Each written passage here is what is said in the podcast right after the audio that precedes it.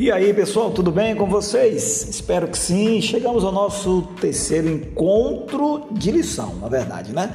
Já faz a, já, já estamos bem mais do que três encontros, mas aqui eu encontro o dia 3 ou lição 3, a maneira como você achar melhor. O tema de hoje é At the Post Office.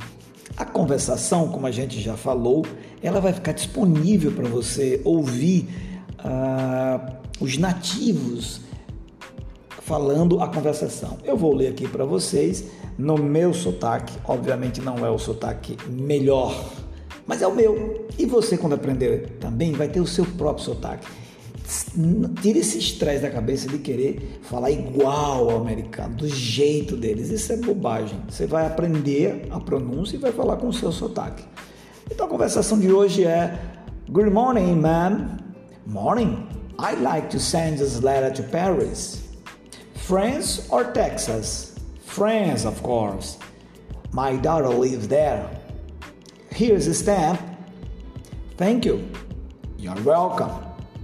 Essa é a nossa pequena conversation de hoje. Pega lá o áudio, esse áudio vai estar disponível lá na plataforma, não deixa de acessar, escuta várias vezes, várias vezes, várias vezes, para você ter a compreensão e ouvir bem calmamente a pronúncia dos nativos. Eu quero tecer alguns comentários que eu sempre tenho feito, né? Esse nosso, esse nosso áudio agora é um áudio de comments, alguns comentários sobre o que a gente vai falar. Lá no texto você vai identificar que o título dessa nossa conversação é At the Post Office. E o at começa com a letra maiúscula. Isso por que acontece? É um certo, como é que eu vou dizer? Existe uma certa tradição tipográfica dentre os países de língua inglesa que a primeira letra de cada palavra quando você for escrever uh, um título ele, essa letra vai ser em maiúsculo. A única exceção, se não me falha a memória, é para os artigos. Aí geralmente eles não começam. Mas as demais é assim que funciona, tá bom? Eu queria comentar com vocês também sobre essa, essa expressão que a gente falou de saudação, saudações, algumas saudações. Então vamos lá, por exemplo, essa, essa que a gente faz quando é de manhãzinha, antes do meio-dia. Good morning. Depois do meio-dia, good afternoon. Uh, após as 18 horas, good evening.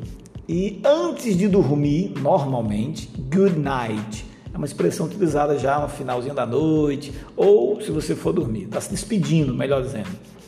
E a maneira, de uma maneira bem como é que eu vou dizer, uma maneira bem elegante, adequada é, de você se referir a uma senhora é pela expressão ma'am, que é a forma contraída de madam, aquela famosa madame, né, que a gente fala em inglês, madam, e tem a contração que é ma'am, parece até com mami, mas não é mami, é ma'am, ok? Anotou aí?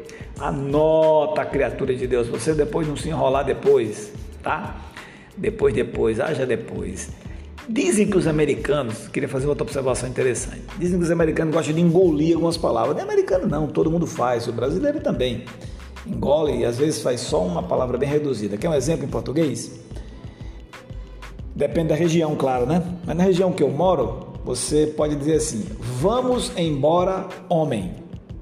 A gente não diz isso nesse tamanho, a gente diz só assim: bottom. Acabou a pessoa já entendeu que bottom é vamos embora, homem. Em inglês, em outros idiomas, isso também acontece. Os norte-americanos, eles às vezes gostam de fazer isso. Vamos lá um exemplo. Eu disse, tem lá morning, na hora que a pessoa falou good morning, a resposta foi morning. Morning é um exemplo desse tipo de redução de good morning. Outro exemplo, going to vira gonna, want to vira wanna e vários outros exemplos que poderíamos citar e vamos citar ao longo de nossa jornada. A gente está só começando, né? Só começando. Tem outra coisa que eu quero falar para vocês, que os americanos gostam muito de falar, que é o I'd like. I'd like, que é a forma contraída de I would like.